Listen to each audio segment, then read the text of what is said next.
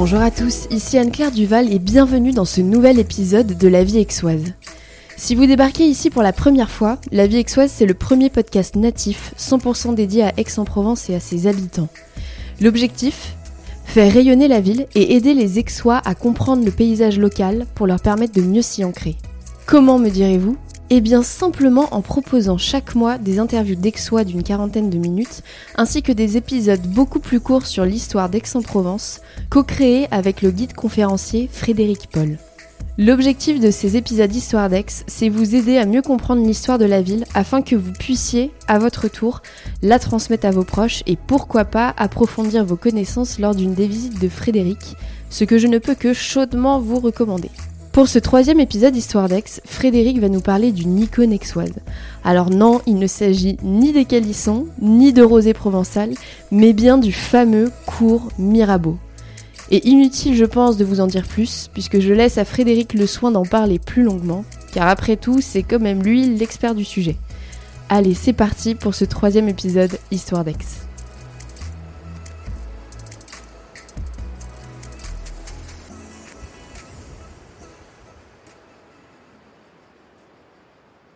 Bonjour Frédéric. Bonjour Anne-Claire. Il y a un truc que les auditeurs ne savent pas, c'est qu'on est en train d'enregistrer depuis une heure et demie les épisodes d'Histoire d'Aix les uns la suite des autres et se dire bonjour trois fois dans la même heure, c'est quand même assez dingue. Oui, euh, c'est mieux que de ne pas se dire bonjour du tout. Bien répondu. non, sans, sans, rire maintenant, on va, euh, on va aborder un, un, un, sujet dans cet épisode qui s'attaque, on va dire, à une icône du paysage d'Aixois, à savoir le cours Mirabeau. Est-ce que tu pourrais nous, nous parler de ce cours et nous dire qui en a posé les premières pierres ou le premier axe? Alors, il faut savoir que le cours a failli ne jamais exister. Voilà, ah déjà, oui première chose, le projet euh, d'agrandissement de la ville, on a euh, la ville entre le 12e et le 17e siècle va s'agrandir neuf fois. Le neuvième agrandissement, c'est vers le sud, ce que l'on appelle aujourd'hui le quartier Mazarin. Et celui qui en est à l'origine, c'est euh, Mazarin, pas celui que l'on pense lorsque l'on parle d'histoire, c'est Michel Mazarin, le frère du Premier ministre cardinal du roi. Euh, je, de, le frère du cardinal Premier ministre du roi. on va dire comme ça, c'est mieux. c'est mieux dans ce sens. Donc, euh, c'est Michel Mazarin qui est nommé archevêque d'Aix-en-Provence et qui a euh, des folies de grandeur, qui euh, veut créer un nouveau quartier au, sud de la ville.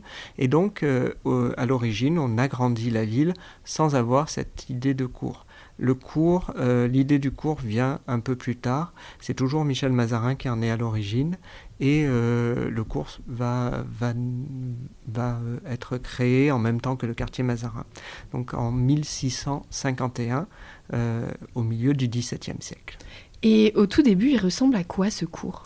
Alors au tout début, ben, on, a, euh, on a des jardins et des prairies au sud de la ville. Euh, il y a euh, des couvents qui sont là au milieu de, de nulle part. On a, a l'église Saint-Jean de Malte qui existe déjà mais qui est à, à l'extérieur du rempart. Et, et le, cours, c'est un... au début, c'est vraiment un petit peu l'extérieur de la ville, puisque tout le quartier Mazarin, ce qu'on connaît aujourd'hui construit euh, mettra 150 ans à être construit. On vend des parcelles de terrain. Et donc, euh, pendant de longues années, les premières euh, bâtisses qui vont être construites vont être le long du cours ou le long de la, rue du 4 septembre et de la place des Quatre Dauphins, qu'on connaît aujourd'hui sous ces noms-là. Donc, le cours est vraiment un, lieu de promenade. De, en fait, c'est un cours à carrosse. D'ailleurs, le mot cours, c'est un mot qui rentre dans la langue au XVIIe siècle, qui vient de l'italien corso. Le corso, en italien, c'est une avenue bordée d'arbres pour la passeggiata, la promenade. Voilà. Donc on crée un cours pour que les dames de la bourgeoisie et de la noblesse puissent se promener dans leurs beaux carrosses, dans leurs belles robes d'apparat, monter, descendre, monter, descendre, pour voir et être vues. C'est le Facebook de l'époque. Génial. Donc euh, on, a un cours, un cours qui est en terre battue. Euh, donc euh, quand il pleut, ben, il y a de la boue. C'est impraticable au carrosse, donc les gens ne sont pas très contents. Il faudra attendre le, début du, la fin du 19e siècle, 1899, pour qu'on pour qu'on pour que le cours soit pavé. Et que ça devienne enfin praticable pour... Praticable toute l'année, et quelles que soient les conditions. Alors, au début, on pave quand même avec des, pavés de bois qui sont glissants quand il pleut. C'est pas tout à fait. Il faudra attendre encore le début du XXe siècle pour avoir euh, quelque chose de, praticable toute l'année. Et puis il n'y avait pas que ça, euh, parce que on voit le cours aujourd'hui avec ces beaux hôtels particuliers, mais au XVIIe, au XVIIIe siècle, on n'a pas le tout à l'égout il n'y a pas de toilette. Euh, on fait euh, ses besoins dans des pots de chambre. Les pots de chambre, euh, on les fait sécher comment? Ben, On met ça sous les toits. Puis quand il pleut, avec l'eau qui coule, qui passe à travers les excréments, ça tombe sur les gens qui se promènent. Et il y a un très beau proverbe aixois qui dit À Aix, quand il pleut, il pleut merde. Bien sûr, en provençal. Eh oui, en provençal et en français, puisque c'est monté jusqu'à Paris. C'était un, proverbe au XVIIe siècle qui était euh, cité à Paris. Voilà, donc euh, que l'on retrouve dans des écrits. Je ne l'ai pas inventé, attention. On n'en doute pas du tout. Et, donc ce cours évolue au fur et à mesure euh, alors des périodes, en 400 ans du coup jusqu'à aujourd'hui, de, ce que tu dis. Il y a de nombreuses choses assez iconiques. Il y a une question qui me vient en tête. J'ai entendu dire qu'il y avait eu et qu'il y avait des platanes jusqu'à il n'y a pas très longtemps sur le cours Mirabeau. Alors les platanes, ils sont encore, heureusement, il en reste encore euh, aux grandes dames des gens qui, euh, euh, des Aixois qui, nous écoutent, les plus vieux Aixois, regrettent leurs platanes avec tout cet ombrage. On avait un tunnel de verdure sur le cours Mirabeau. Personnellement, je ne l'ai pas connu, euh, puisque lorsque je suis arrivé euh, au début des années 2000 à Aix, en 2002, le cours a été requalifié et déjà euh, certains platanes avaient été coupés. Pourquoi? Parce qu'il y a une maladie des, des, platanes en France qui, euh, qui est arrivé avec la, Seconde Guerre mondiale. Apparemment, des caisses euh, euh, en bois américaines ont amené un champignon qui s'appelle le chancre coloré, qui, qui s'attaque aux platanes et qui les fait mourir. C'est ce qui se passe sur le canal du Midi, où beaucoup de, de, où beaucoup de platanes ont été coupés. Et à Aix-en-Provence, ça arrive aussi. Le problème, c'est que cette maladie, on n'a pas de moyen de l'éradiquer. Lorsqu'un platane mm, est, euh, est attaqué, il faut abattre ce platane et tous les platanes qui se trouvent à 25 mètres de diamètre autour. 25 mètres autour. Ce qui veut dire que quand un platane du cours Mirabeau est attaqué, sur 25 mètres, on va tuer les platanes de chaque côté. Donc euh, ça veut dire qu'il y a quand même... Euh, c'est, et c'est pas la mairie qui a décidé ça, c'est, euh, une loi française. Donc aujourd'hui on pleure les platanes, mais il faut savoir que quand les platanes ont été plantés au 19e siècle, les gens étaient contre ces platanes. Pourquoi? Pourquoi? Parce que c'était la mode de l'époque qu'on trouvait des platanes partout et que les gens disaient on pourrait mettre autre chose. Et puis ils étaient beaux nos ormeaux qu'on avait là et qui sont en train de mourir. Pourquoi on ne nous remet pas des ormeaux? En fait, l'histoire se répète. Les ormeaux du XVIIe siècle au XIXe siècle sont morts, au XXIe siècle c'est les platanes qu'on remplace par des érables. Euh, voilà, peut-être que dans deux siècles euh, on aura euh, les gens qui pleureront les érables. Voilà, l'histoire est un éternel recommencement. C'en est une belle démonstration. Tu me disais un tout petit peu plus tôt que le nom court venait de l'italien corso. Oui. Et ça pose la question du nom du cours Mirabeau. Est-ce qu'il s'est toujours appelé comme ça? Non, le, cours s'appelle le cours tout court jusqu'en 1876. Il ne prend son nom de Mirabeau qu'en 1876. Le maire de l'époque, qui s'appelait Salomon Bédaride, comme la rue. Comme la rue, tiens. Euh, là aussi, il y a une petite histoire, mais on y reviendra dans un prochain podcast, peut-être. Euh, donc, euh, Salo, pardon. Oui, Salomon Bédaride va, va donner la première décision qu'il prend en tant que maire, c'est de donner le nom de Mirabeau au cours. Alors pourquoi Mirabeau? Parce que Mirabeau est un élu d'Aix-en-Provence. Gabriel Honoré Riquetti, le vicomte de Mirabeau. Rien que ça. Rien que ça.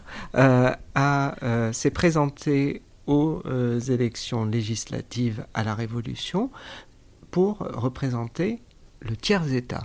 Lui, qui est un noble, va représenter le tiers-État et donc va être élu comme comme député d'Aix-en-Provence au tiers-État. Et il se rend célèbre en, disant cette phrase dans, la, dans la salle du jeu de pommes de Versailles, au moment où le le tiers-État refuse de sortir de la salle, on fait intervenir des, des soldats et Mirabeau se lève et dit Valet, va dire à tes maîtres que nous sommes ici par la volonté des urnes et que nous n'en sortirons que par la force des baïonnettes.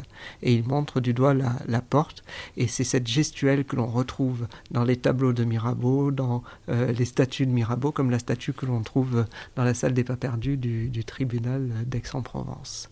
Et euh, Mirabeau, pour la petite histoire, est le premier à rentrer au Panthéon. Il décède, en 1791 d'une crise cardiaque. Certains disent qu'il a été empoisonné, on ne sait pas vraiment. Le peuple va là où il chercher sa dépouille et l'amène jusqu'à l'église Sainte-Geneviève, qui n'est pas encore le Panthéon. Euh, et c'est pour Mirabeau, presque, que l'on va créer la demeure des grands hommes, euh, le Panthéon. Mirabeau qui est le premier à rentrer au Panthéon et le premier à en sortir aussi quelques années après, on s'aperçoit qu'il a vendu ses services au roi, lui qui euh, soutenait le peuple, qui est euh, un député du peuple, du tiers-État, vendait ses services au roi. On a dit qu'il avait euh, trahi le peuple, et du coup, il n'était, on ne pouvait plus lui couper la tête. Voilà, donc on l'a sorti du Panthéon.